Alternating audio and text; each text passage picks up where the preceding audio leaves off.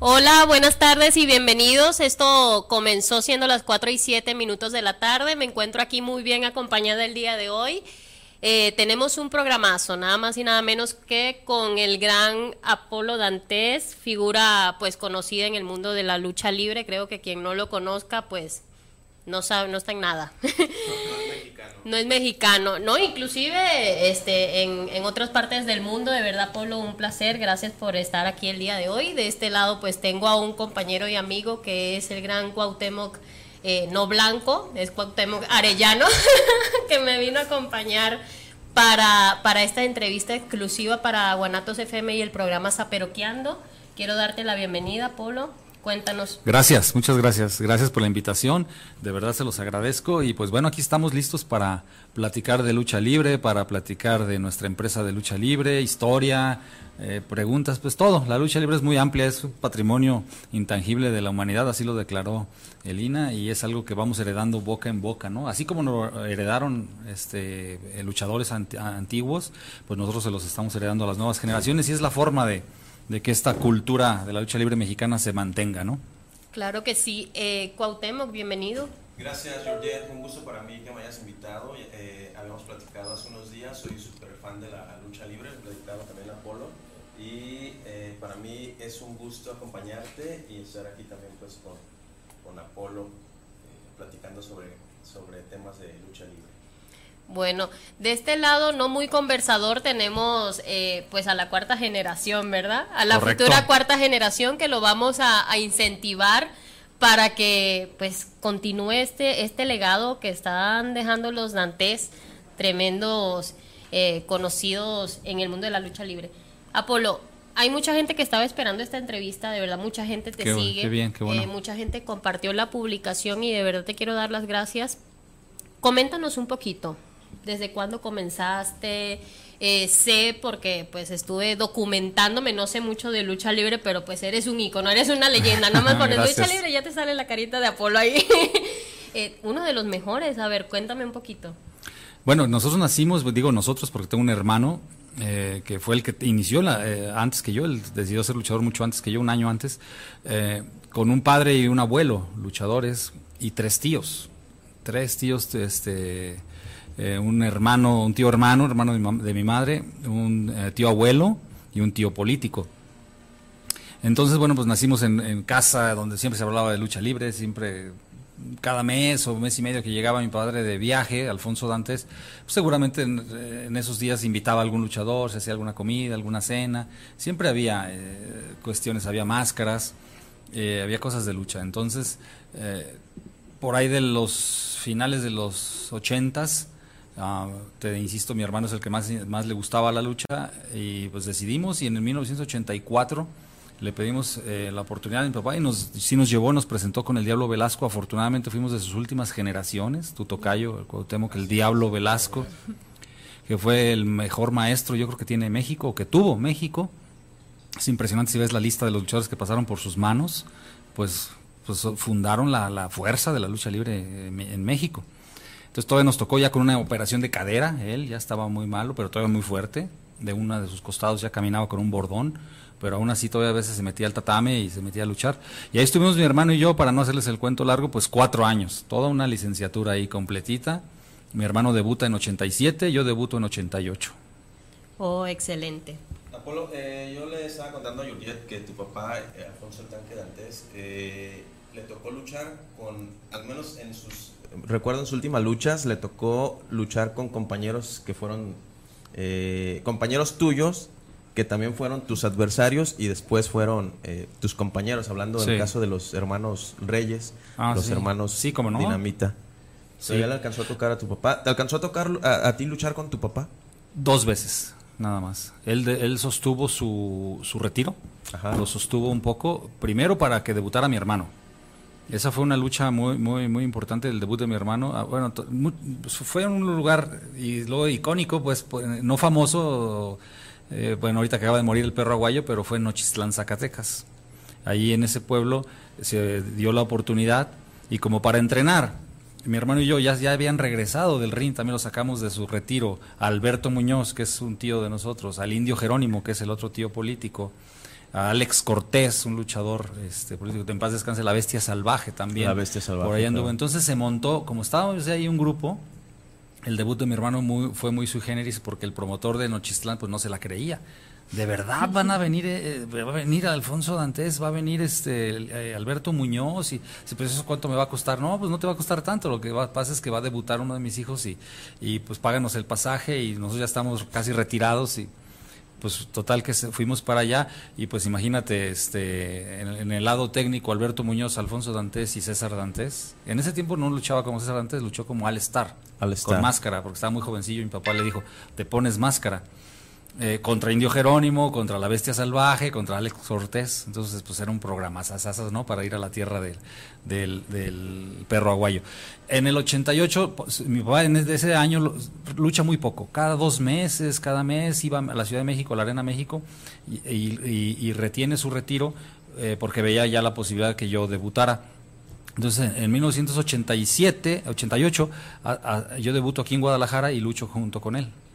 Era Ringo Mendoza, Ringo eh, Mendoza. Alfonso Dantes y Apolo Dantes mi debut. Ajá, para Indio Jerónimo, eh, Huracán Sevilla. No, era Huracán Sevilla mi pareja, sí es cierto. Era Huracán Sevilla y, y Alfonso Dantes y yo.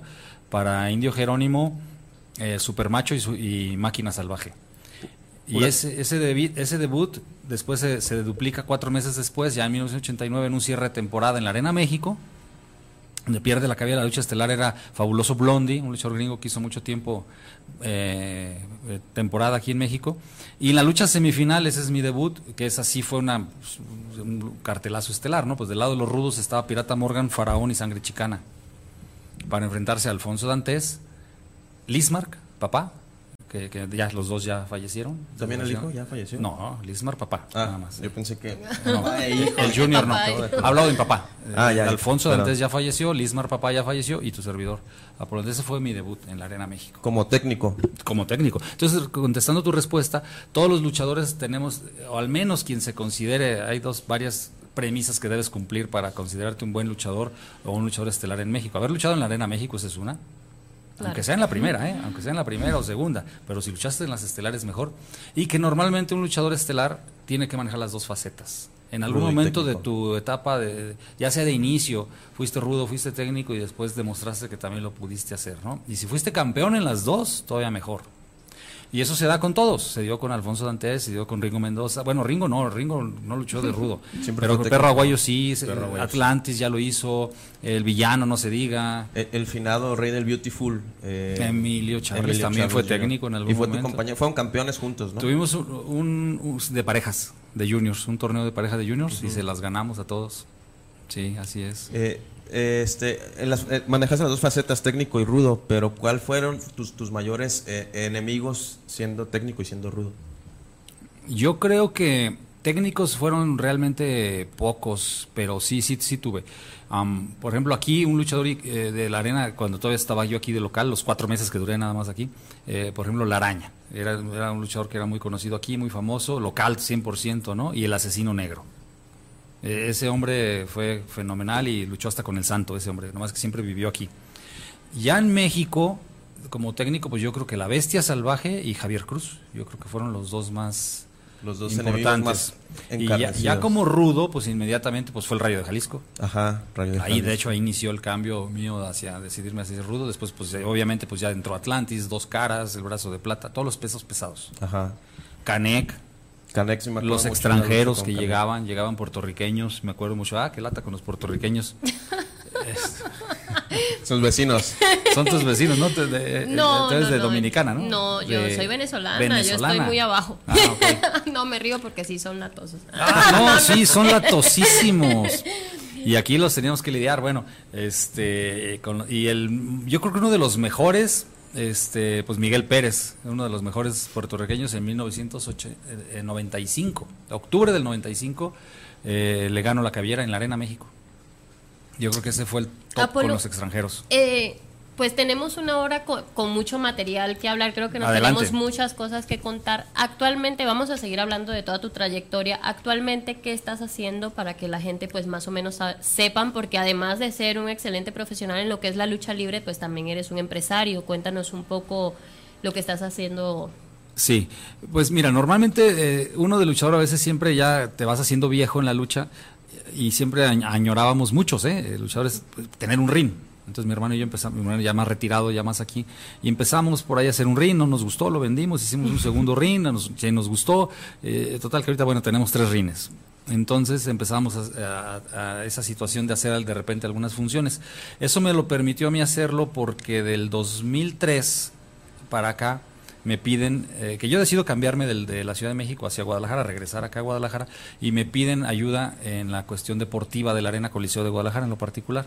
Inicio un año en la cuestión deportiva y al final del 2004 me quedo con toda la administración de la arena y lo hago por 15 años. Ah, eso me retira a mí un poco también como luchador profesional.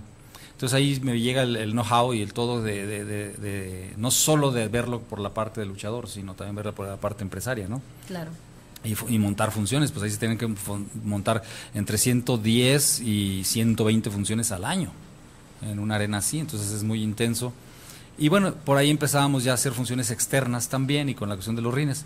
Para 2008, cuando fallece mi padre, mi hermano y yo decidimos eh, fundar una pequeña empresa de lucha libre y le pusimos Dantes Lucha Factory en honor a él, el logo y todo pues es en honor a él.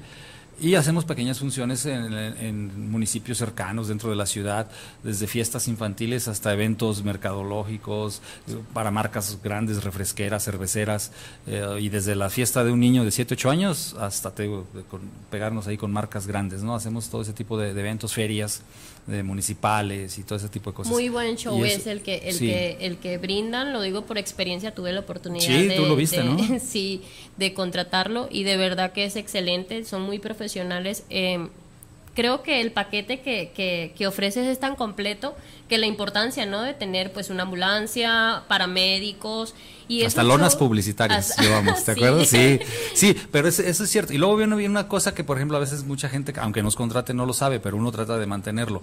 Yo, desde que entré en la arena, en 2003, voy a regresarme un poquito para, para abundar en ese comentario, yo dije, bueno, ¿qué voy, ¿qué voy a hacer ahora yo si voy a manejar a los luchadores? Dije, número uno, no voy a hacer lo que no me gustaba que me hicieran. Y número dos, el que va a pasar aquí a, niveles más altos, pues es el que tenga talento. Simplemente no es por compadrazgo, no es por amigo. Y ese tema, pues obviamente lastimé, sí, evidentemente a muchos luchadores, pero beneficié a muchos más. Sí. ¿no? Evidentemente el beneficio fue para los que tienen talento. Entonces empecé a hacer un reacomodo y eso yo sabía que dentro de un vestidor el luchador te sientes a gusto. Porque sabes que si entrenas, que si te cuidas, que si mejoras, vas a tener un premio. No porque seas amigo del, que, del como tiene que ser. Como tiene que ser, porque yo dije, como luchador, a mí me funcionó así, yo así lo vi y yo eso voy a replicarlo. Entonces, eh, en nuestra pequeña empresa, pues también lo hacemos. Se nos acercan muchos muchachos de repente que sí les decimos, ¿sabes qué, hijo? Este, sigue entrenando eh, pégale duro un año, vete, vete todavía, por ejemplo, cuando estaba Gran Cochís, vete un poquito a entrenar con el Gran Cochís, te recomiendo esto, te recomiendo aquello, y nos vemos en seis meses a ver qué te parece, nos vemos en un año a ver cuánto has mejorado. Porque si de repente improvisar o hacerles creer a algunos muchachos que sí sirven para lo profesional, cuando no están todavía al 100% preparados, pues lo único que vas a lograr es una decepción del público que los ve. Total. Y quizás hasta una lesión de ellos.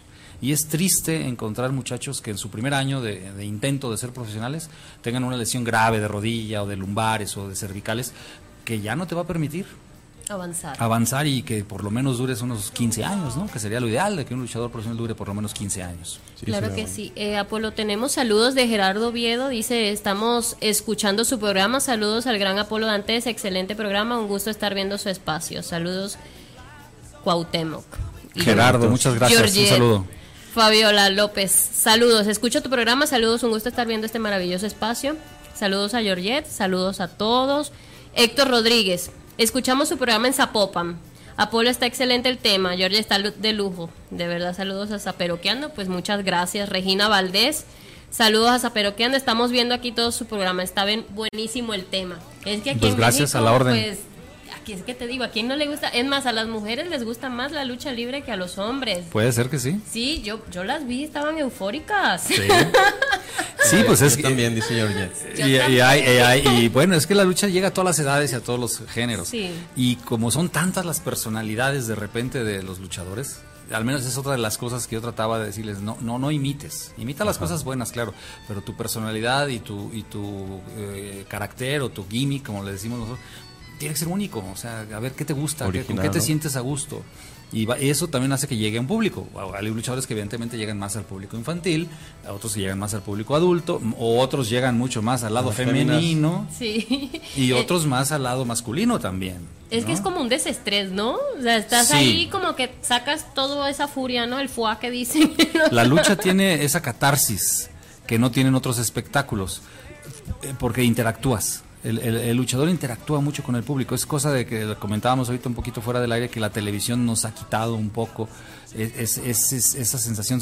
yo creo que es el único espectáculo, quizás en las carpas antes, de donde había los monólogos y los, ah, um, comediantes y que sí interactuaban con el público y le tenían que contestar a la gente porque les gritaba alguna tontería.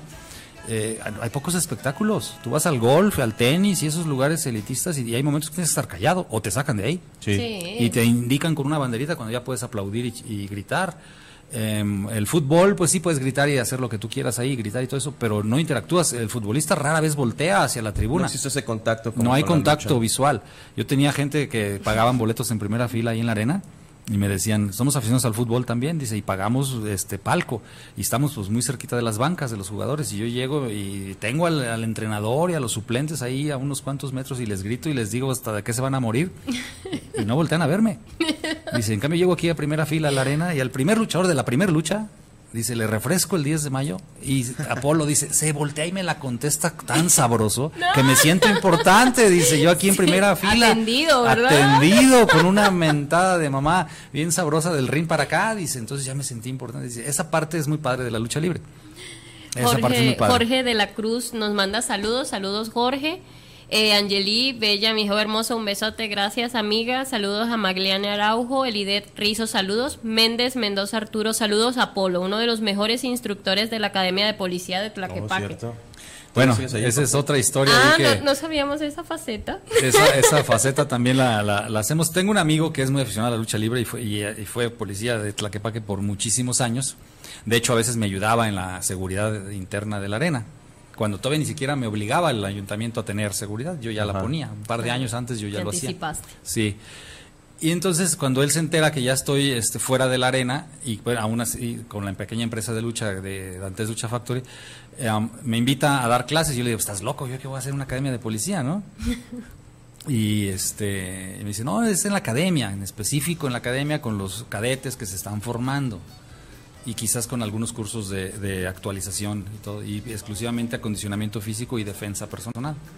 Entonces, bueno, pues ya le, puse ahí un poquito de atención y empecé a hacer eso este en el 2016, inicios del 2016 para acá, y ahí he estado las mañanas, sí, las mañanas tengo ahí, cuando hay alumnos, pues ahí los, los atendemos.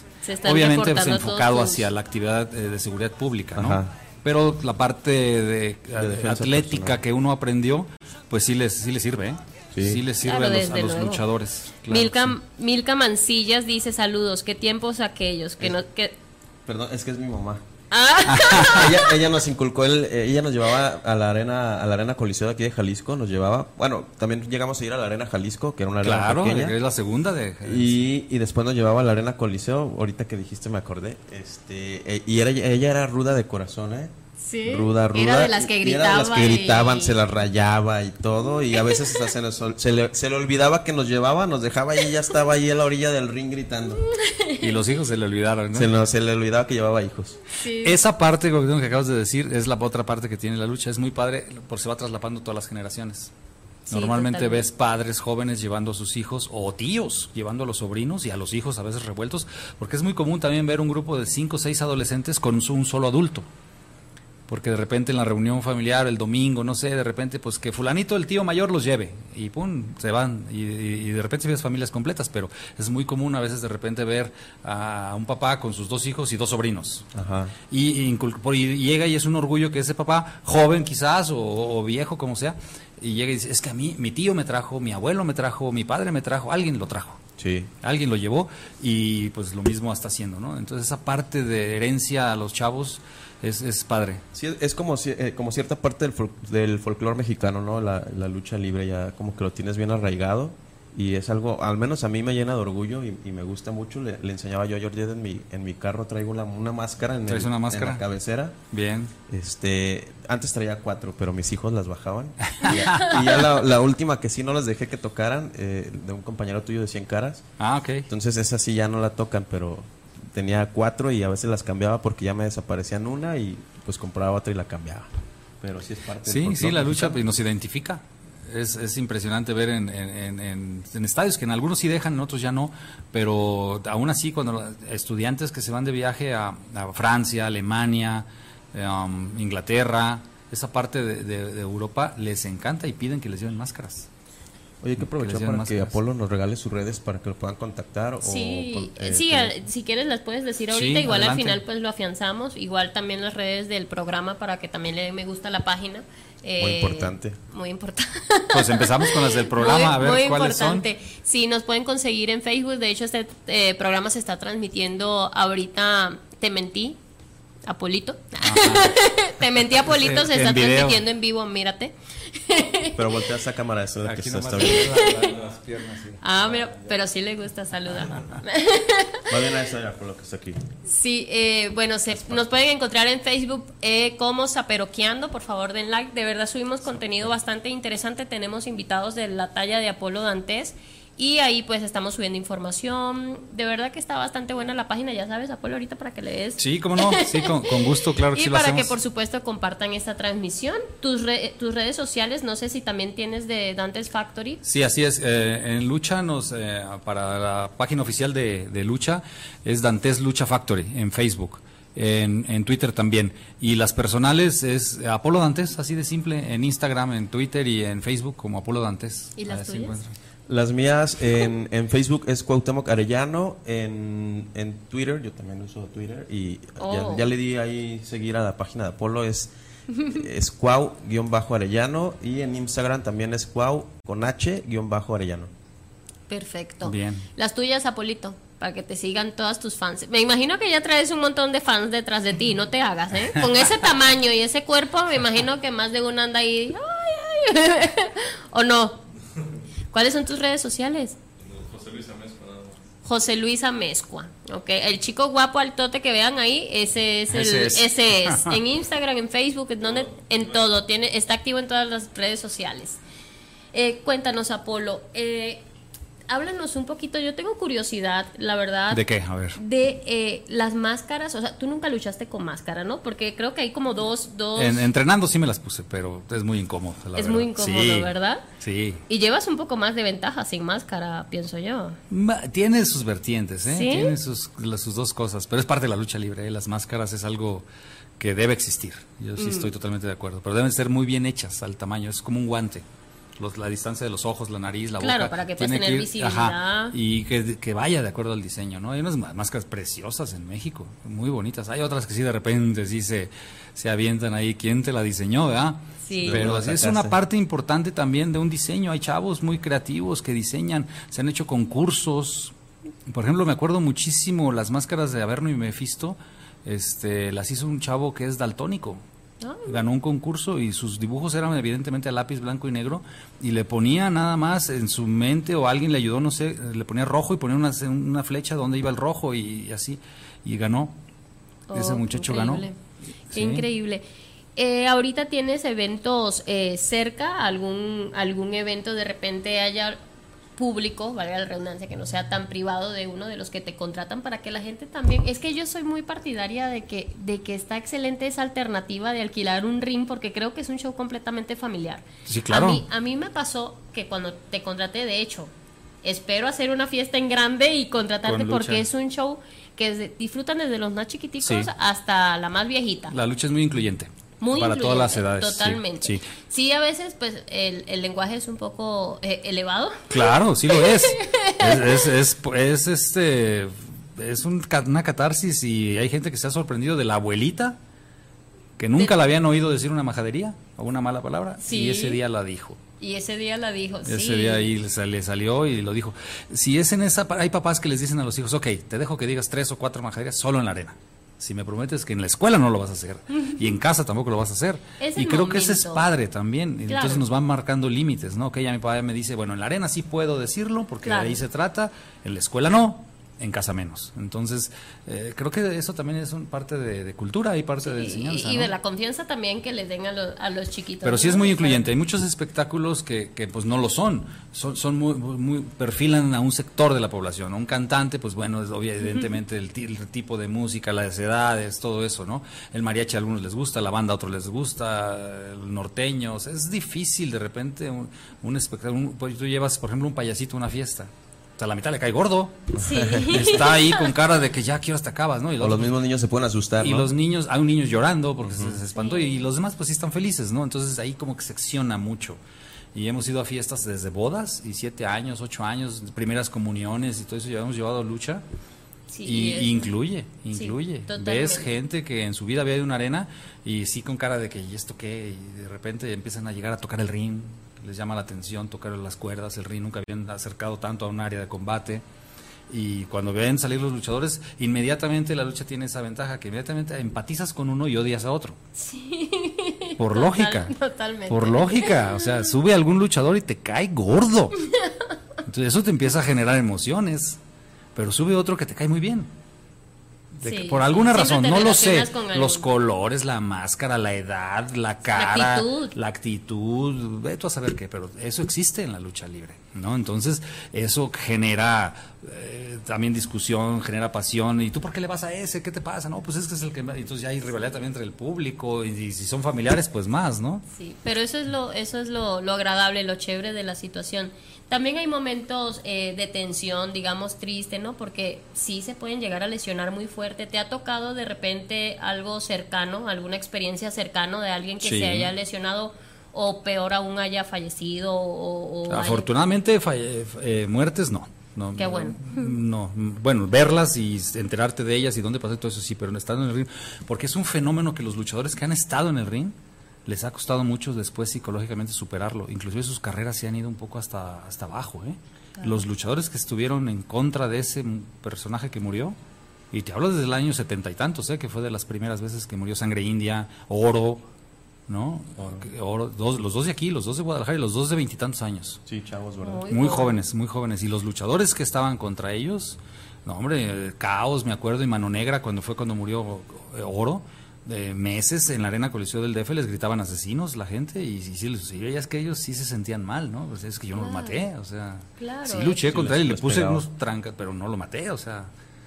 Sí, Claro, y sí, esa parte sí es pesada. Es pesada y creo, pero que es algo que psicológicamente tienen que estar conscientes de que deberían manejar porque es algo que puede pasar. O sea, lamentablemente Sí, no es muy sabemos- común, No, no es muy común, pero sí, pero sí es como puede el pasar. boxeo. O sea, un, ha habido un más mal muertes, golpe. Sí, ha habido más muertes en el boxeo, en las carreras de autos y todo que en la lucha, pero sí ha habido en la lucha.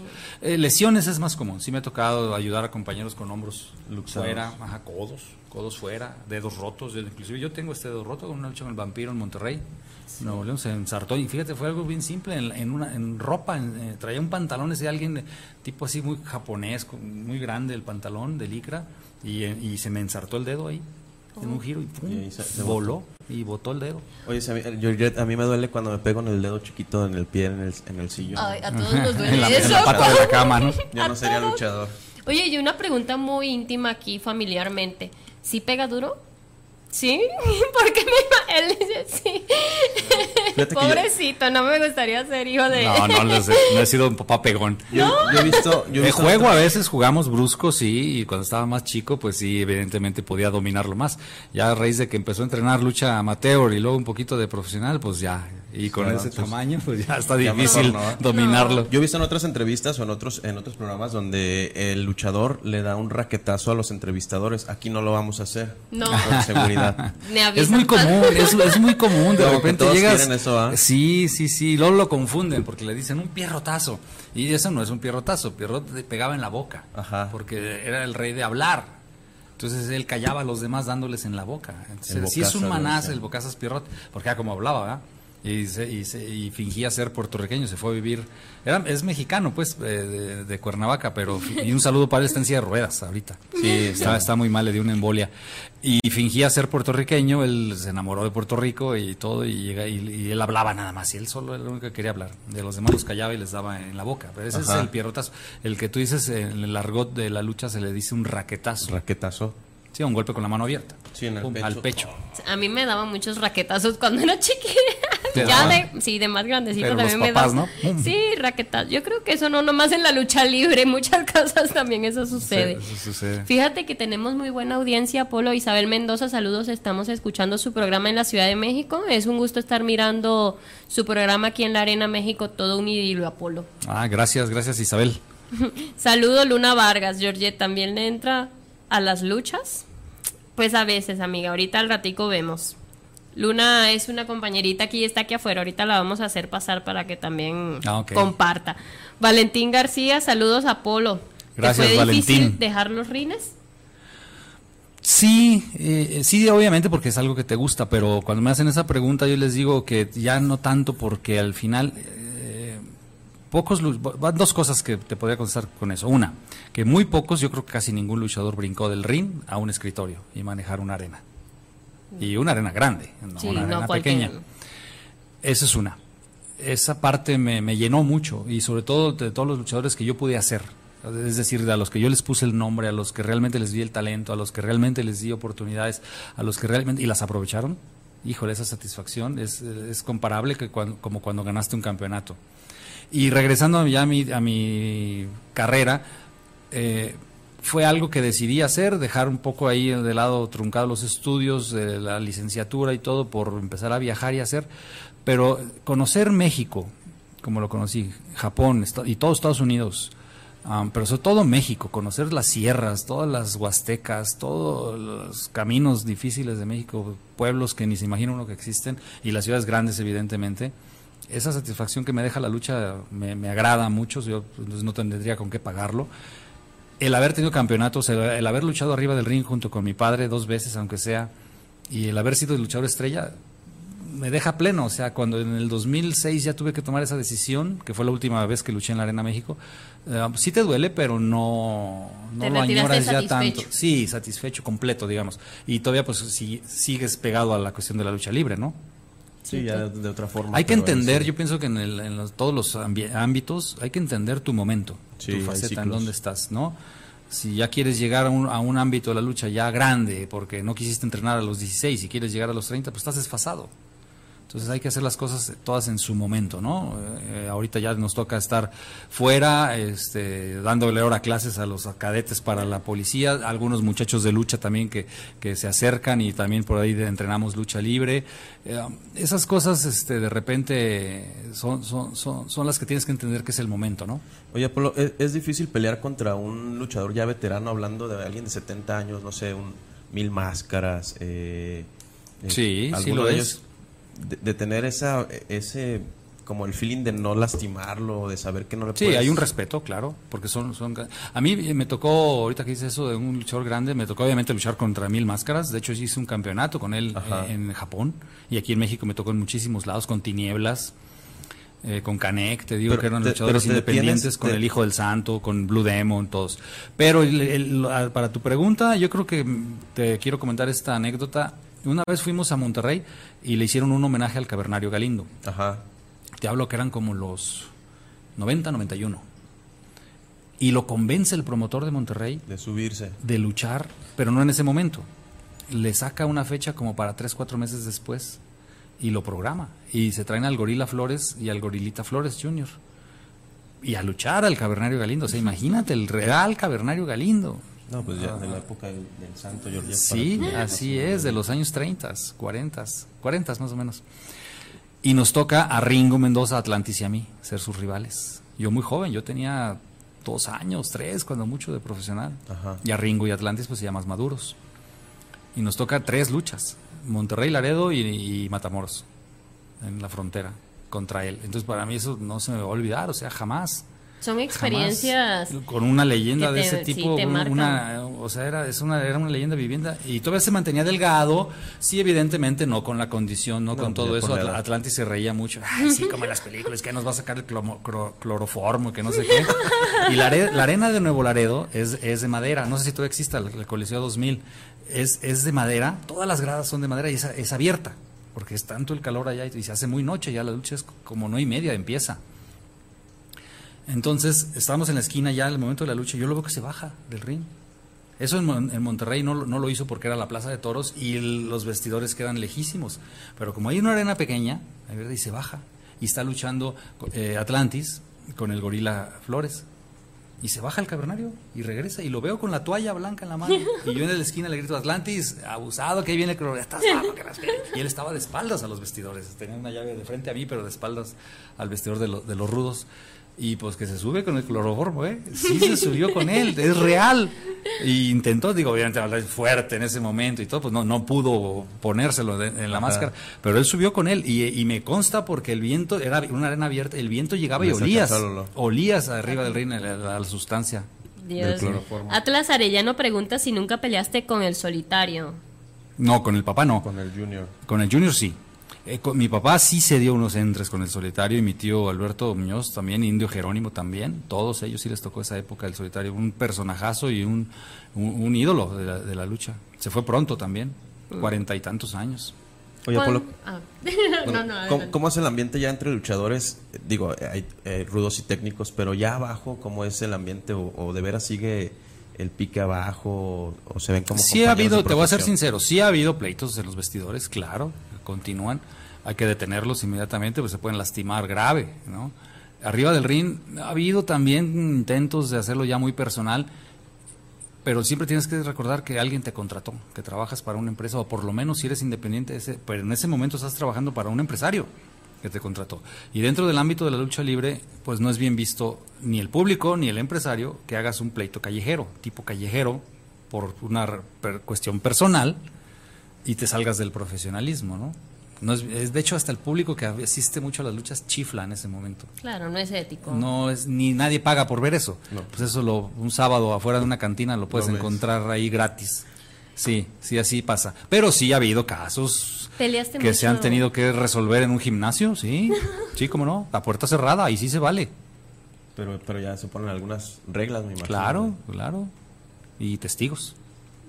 Eh, Apolo, eh, peleaste mucho, fuiste muchas veces a Japón, ¿verdad? ¿O cuántas veces Cuatro, en, en particular cuatro. Me hubiera Y gustado el- ir más, pero fui cuatro, Sí. cuatro giras. Cuéntanos más o menos alguna anécdota. ¿El público es igual a, a- a lo que te tocó vivir aquí en México? ¿Cómo, cómo sentiste el, el- el público más que todo? De- Porque siento que es parte importante de lo, Sí, que, de lo sí. que es la lucha, ¿no? Ah, antes de platicarte cómo es, más o menos para hacer un, un contexto mundial, hay tres grandes estilos de lucha libre en el mundo.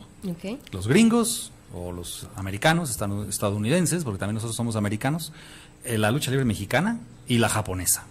Yo de ahí te parto que esa es la, la- la- los que lideran, pues son los que tienen, esos países son los que tenemos empresas antiguas, de hecho las empresas más antiguas están en México, de 90 años casi, la de los gringos es como de 50 y los japoneses como de 40 y tantos, y la New Japan y la Old Japan han ser como de 40 y 45, una cosa así. Esos dos estilos. Los gringos está hecha la lucha para los gringos. Show business, soap opera, es televisión y es, pero así está hecha. O sea, yo la veo y la admiro también. Hay cosas que no la comparto, no menos yo siendo luchador y mexicano menos. Pero sí les admiro ciertas cosas que hacen. Trabajé para ellos, entendí cómo es la televisión, la lucha. eh, eso sería otro para otro programa. Entonces, dejémosle la lucha de los, yo de los que se apasionan y los quieren criticar. y pues, déjale la lucha, es para los gringos, es para ellos. Y a nivel mundial a muchos países les gusta. Los japoneses, es- evidentemente es para los japoneses, lecha seca, recia, eh, muy parcos en su vestida, casi no usan máscaras, todos salen con un calzón negro, amarillo y de un color y tan tan. O sea, ya ahora ha habido algunos jóvenes que han in- eh, innovado en eso, pero... Y la lucha libre mexicana, pues es para nosotros. Tú me mencionabas hace rato las máscaras, tenemos máscaras prehispánicas, tenemos de, nos- de astros solares, de animales, cualquier tema que te puedas imaginar, existe una máscara. Somos muy creativos en ese aspecto. Para los equipos también somos muy creativos. Para hacer llaves y contra llaves somos muy creativos los mexicanos. Y eso es lo que le da un equilibrio de no ser tan seca como la de los japoneses, tan recia, seca, amarrada ahí en el centro del ring. ni tan exagerada, diría yo, como los gringos, o tan soap opera, ¿no? Tan, tan como telenovelita ahí, haciendo así. Y, y tienen esa parte, ellos hablan media hora y luchan dos minutos, y nosotros pues casi no hablamos en el micrófono, luchamos media hora, y hablamos luchando, ¿no? Es lo que les decimos nosotros. Y Japón tiene un gran respeto para todas las artes marciales, todas, todas, incluida la lucha, y admiran mucho la lucha libre mexicana, saben todo de la lucha libre mexicana, te conocen este, desde luchadores que acaban de debutar en la Arena México, se informan mucho, les encanta, los ves sentados en, las arenas todos con las laptops, con los celulares, sacando información de, de, otros países que a ellos les interesa y sobre todo México. Hay escuelas que se han hecho con luchadores japoneses y mexicanos en México para japoneses que vengan a aprender lucha a México ese tema está interesante. Si, por ejemplo, alguien nos está escuchando, o sea, desconozco, por eso te hago la pregunta, tú que eres el profesional. Si hay un joven eh, talento que de repente siente que tiene ese, ese, ese don, ¿no? Porque yo creo que también se nace, además de que tienes que perfeccionarlo, tú sabrás, ¿no? Si la practicas con tus hermanitos y ya sabes, ah, no, pues tengo unas tácticas, unas técnicas bien buenas. ¿Hay una escuela o algo en donde uno pueda dirigirse eh, y, y educarse para, para comenzar en este deporte? Sí la hay, ya no como nos tocó a nosotros que ya te, que llegabas al gimnasio de el Diablo Velasco y ahí desde cero ahí te enseñaba. Yo mi recomendación ahorita para todos los chamacos, vamos a verlo por edades así rápido, si usted tiene un hijo o es o, un chavito nos están oyendo, de los 4, 5, 6 años en adelante, 4 quizás es muy chico, pero 5, 6, 7, hasta los 12, 14, yo les recomiendo lucha libre amateur, taekwondo, judo métalos a cualquier escuela que le quede cerca, que sea más decentemente profesional, métalos a eso, a esas edades. Evidentemente complementele con fútbol, con natación, con bicicleta, con otras disciplinas para que sea siempre alguien que sepa hacer ejercicio y no se quede estancado en una sola cosa.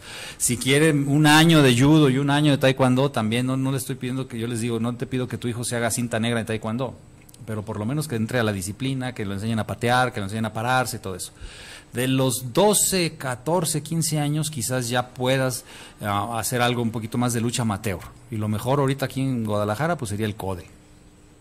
Ahí, ahí es donde hay grupos grandes, hay grupos de niñas, hay grupos de niños y todo, ahí es donde podrían aprender más la lucha. ¿O hay alguno no, especial? nada más el CODE 2 en, en, ¿En no? No, no, no, este, la, la normal. Ah, la normal. Calle Magisterio, creo que se llama, la avenida Magisterio, el final del calle Magisterio, Code 2. Ah, en, internet lo encuentras, Code 2. Code 2. normal. Y ya para la profesional, yo les recomiendo que sea de los 15 o 16 para arriba.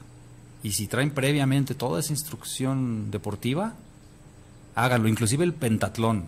El pentatlón militarizado los enseñan a hacer tumbling, que son las rodadas o maromas. Para y les enseñan disciplina. También funciona. Entonces, ¿por qué no les digo yo, llévalo al taekwondo toda la semana y el sábado al pentatlón? Y son disciplinas muy distintas y todo eso. Cuando ese niño a los 15 o 16 quiera eh, hacer profesional y te haga ver, eh, ya lo puedes llevar a un gimnasio. Eh, desgraciadamente, Gran Cochise ahorita pues ya está enfermo, ya su vista ya no le ayuda, ya no está dando clases. Fue el que entrenó un poco con, con mi hijo. Ya no hay muchos que entrenemos con el Diablo Velasco que puedan traer esa escuela.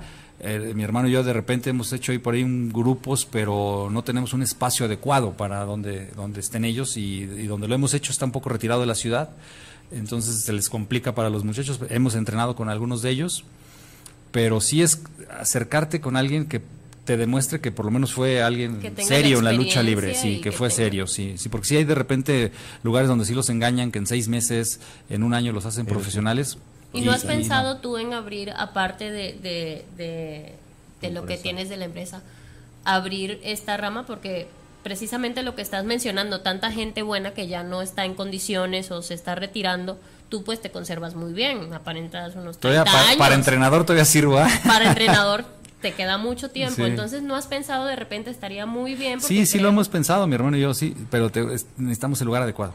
Sí hemos buscado por ahí en renta, pero las rentas son muy caras y el costo de enseñar a un muchacho es muy barato. O sea, tú, un gimnasio de lucha libre les puedes cobrar dos, entre 200 y 300 pesos al mes. Por en- entonces de repente pues... Tienen eh, que ser grupos más sí, grandes, porque ¿no? si no, tú rentas un lugar que te cuesta 10 mil pesos y, y- y, pues no tienes ni para la luz ni para el gas, ¿no? Exacto. Claro. Sí, la, la intención sí la tenemos, pero no hemos encontrado Bueno, ese lugar adecuado y que sea céntrico porque, pues, lo- Sí. que sea que equidistante para los que vienen de Tonalá, los que vienen de Tezistán, los que vienen de Tlajomulco, los que vienen... Sí. Entonces, de repente nosotros estamos muy pegados a Tezistán y complica para todo el resto de la ciudad, ¿no?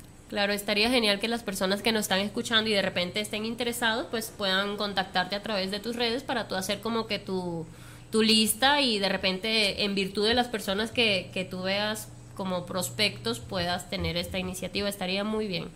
Sí. Eh, Miguel Flores. Saludos, estamos viendo su programa en la colonia Auditorio. Saludos a Polo Dantes, está buenísima Gracias. la charla. Felicitaciones a Zaperoqueando, deberían durar dos horas. Saludos. Ok, Israel. Dos horas. Israel, toma nota. Adolfo García, saludos. Estamos viendo su programa en la Ciudad de México. Aquí estamos viéndoles. Es un gusto verles. Saludos a Polo Dantes, todo un Gracias, icono un dentro del Pancracio Nacional. Anaí Isa, saludos a Georgette. Gracias. A Cuauhtémoc, está Saluditos. buenísimo el programa. Saludos a Polo Dantes, un gusto seguirles. Familia García, saludos Georgette desde Alaska, saludos, está buenísimo el programa, Desde deberían Alaska. durar dos horas, ¿ya ves? ¿Quién vota por dos horas? Que ¿Dos manden horas? mensajes. Yo también. La próxima visita que sea de dos horas. Sí, A Apolo, ver, nos vas a seguir visitando, ¿eh? Las veces que quieran, las veces que sea necesario. Si vas a hacer, no, no, n- deberíamos hacer un programa los tres, creo que ha habido buena química. Abrir O un adelante, espacio. adelante y hablamos de, hablamos de lucha y nos De traemos lucha. Algunos luchadores. De hecho, es parte de, también junto cuando estaba dentro de la empresa, tuvimos junto con Toñito Murillo y Juan Carlos Ábalos eh, y Don Luchas, un personaje que hace cuestiones de cerámica, porque esa es parte del arte y la artesanía, está pegada a la lucha también. Sí. Tuvimos un programa de radio que se llamaba De Bote en Bote, ocho años lo tuvimos. Ocho años tuvimos ese programa. Hay este, una canción eh, que Israel, a ver si nos puede poner así poquito para que se escuche aquí adentro, a ver si la escuchas y me dices si te recuerda a algo. Ok. Eh, pues no sé, me la pasó aquí mi amigo el Cuau. ah, es, te- es el te- tema de Gar Brooks, sí. ¿Sí? ¿Te gusta? Rodeo, sí. Salí un tiempo con esa canción en la Arena México. Sí, Todo el mundo te identifica. O sea, qué bonito, ¿no? Que a pesar Sí. de que ha pesa- pasado el tiempo, todavía te identifican como, como ese icono de... Sí. de- Es, es country americana. Country americano. Eh, Gar Brooks. ¿Y la como- bailabas o cómo No, era? no, yo no era mucho de bailar. Algunos luchadores sí salen bailando, pero Tú eres más serio. si no se te da, mejor no lo hagas. Es lo que yo les decía.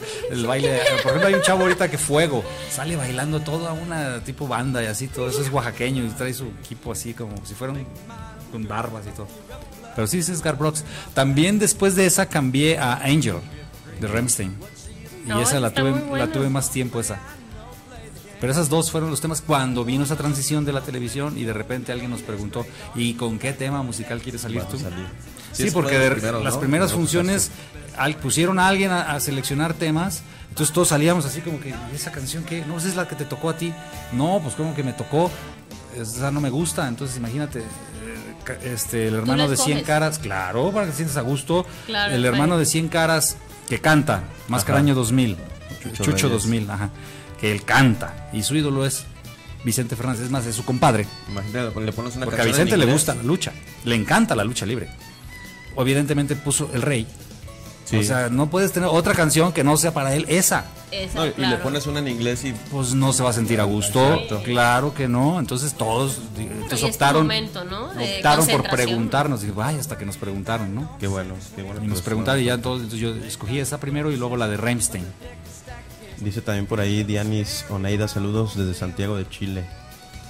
Y Órale. dice Manuel Rivera, dice en el Código del Alcalde es en Magisterio 1565 entre Chihuahua y Tamaulipas. Ahí está el dato. Pero la inscripción Ah, es, qué es en Alcalde. Y es muy barato, ¿eh? Además ahí. Sí, el COE es muy muy, accesible. muy accesible. Pagar una credencial de creo que 100 pesos, una cosa así. Es muy accesible. Es muy accesible. De hecho, mi sobrina va a natación, a clavados. Perfecto, pues bueno, si es, la lucha amateur de ahí le va a servir.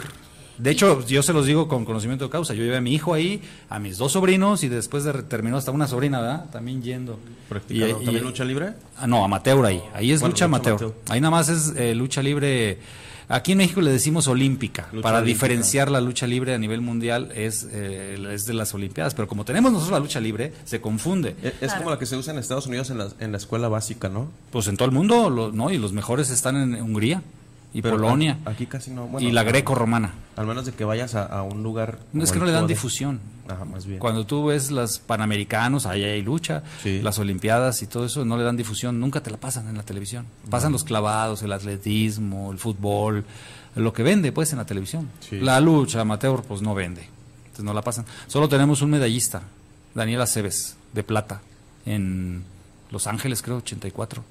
Fíjate, Y ya hace tiempo Solo de eso. tenemos un medallista en lucha.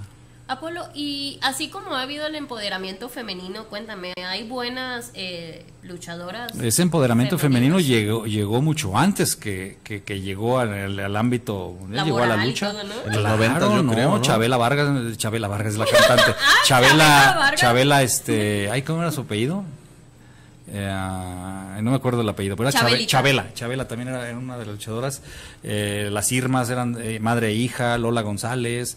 Eh, y hay l- luchadoras. Villalobos. Existen desde los 40, 50. Mi abuelo ya, ya había luchadoras. O sea, ya había esa parte ya de ahí femenina que sí, que sí había ese empoderamiento.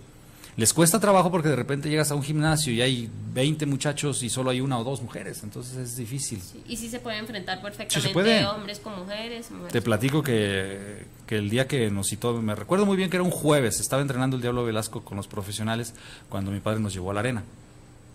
Y ya nos vio el Diablo, nos, nos presentó con él. Entonces, sí, sí, perfecto, dice, tráemelos el lunes. Ya era jueves, dice, pues tráemelos el lunes. Yo ese mismo día le di las gracias al entrenador de, la alberca olímpica de la UDG. Yo entrenaba ahí en el equipo de la UDG de natación. Mis cuatro horas, tres horas y fracción casi diarias. Ese mismo día le di las gracias y el lunes ya estaba entrenando lucha. Cuando llegamos, mi hermano y yo, al gimnasio, me toca a mí con una mujer, chaparrita, su hijo ahora es luchador también.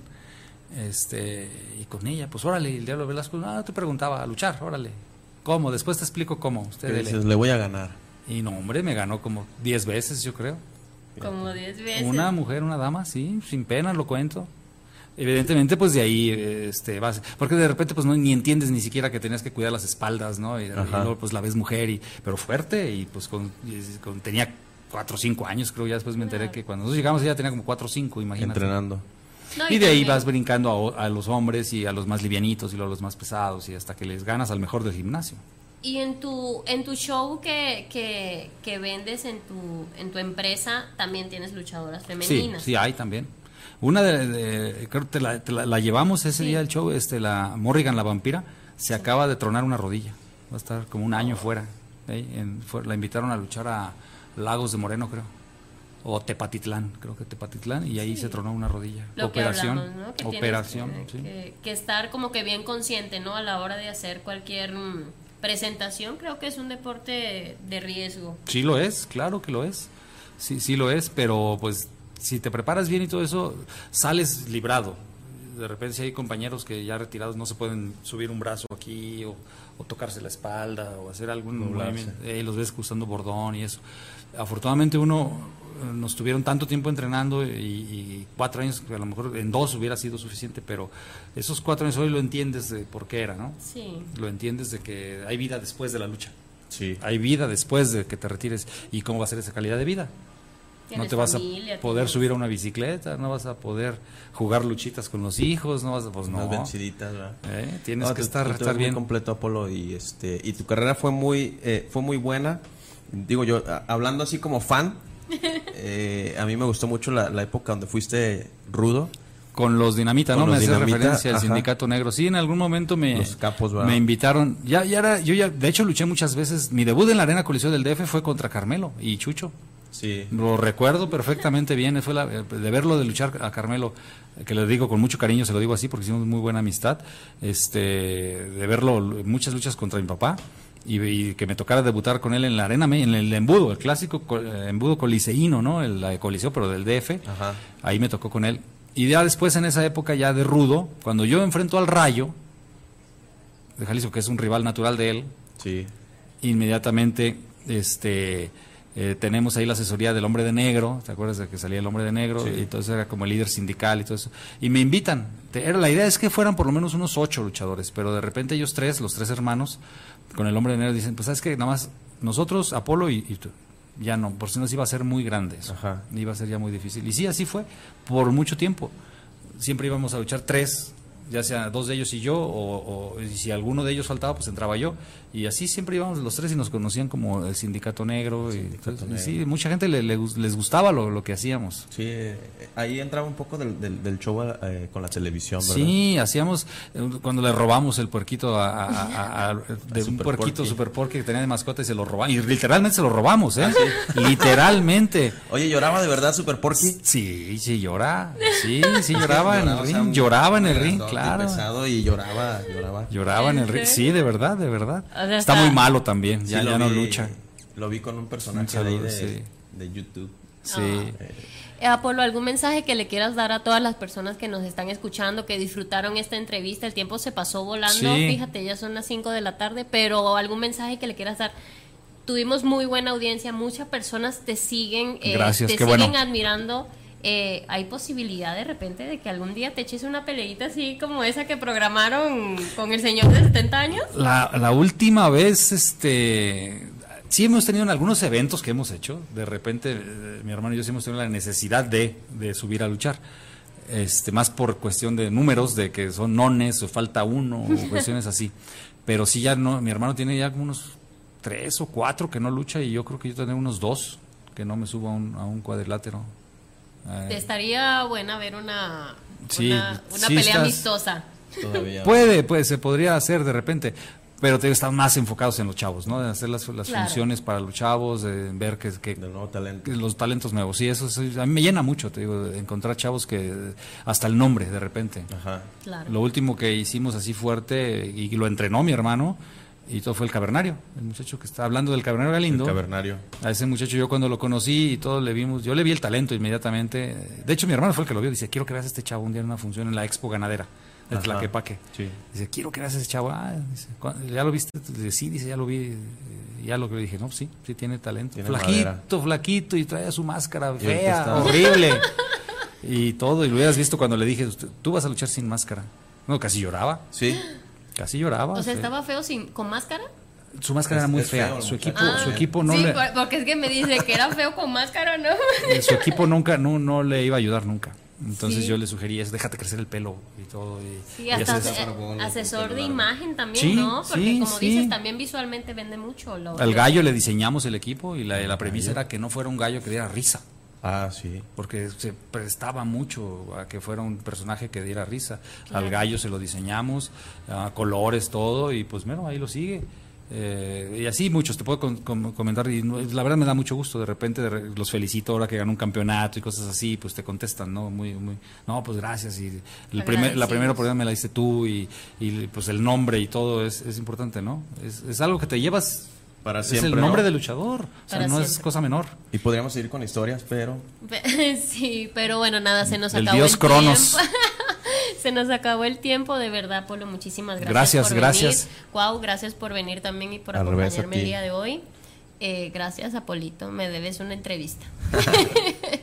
de verdad, bueno, les quiero recordar que nos pueden ubicar por Facebook como Zaperoqueando. También las redes de Apolo ya las conocen, Apolo Dantes y las de mi amigo Cuauhtémoc Arellano en Facebook y en Twitter En Instagram, él lo consigues en tú nada más pones redes sociales hasta en LinkedIn lo pueden buscar. hasta en LinkedIn también. También. La de trabajo, ¿no? Es de trabajo. es de todas las redes sociales. Cualquier esta entrevista, algo. Sí, eh, por favor no dejen de sintonizarnos el sábado siguiente a las 4 de la tarde, Zaporecando con Georgette, pues todos los sábados, ese es el horario, vamos a hablar seriamente con... ¿Y los temas que manejas cuáles son? La verdad es, general, totalmente. Es general, estilo magazine, la verdad, pues yo creo que es para todos los gustos. Ahorita hoy en día se hace radio y nos escuchas y como la gente le gusta la lucha, le gusta el box, también le gusta el cine, le gusta el reggaetón, la banda, lo que sea. Ya. Bien, muy pues, bien. Pues felicidades por tu programa. Muchísimas Felicidades, estamos a la orden. Claro que sí, espero verte pronto por aquí. Gracias. Gracias a todos y bueno, será hasta el próximo sábado. Nos vemos. Hasta luego.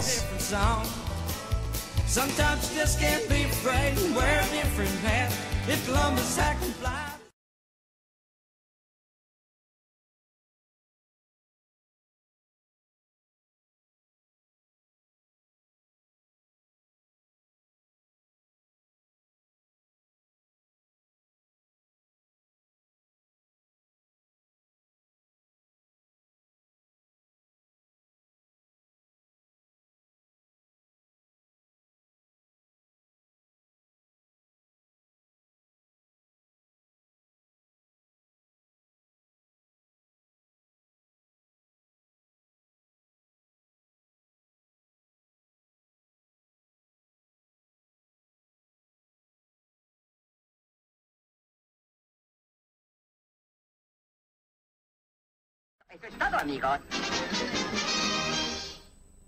¿Qué? ¿Te gustó? Pues te espero el próximo sábado a la misma hora y por la misma señal. Esto fue Saperoqueando.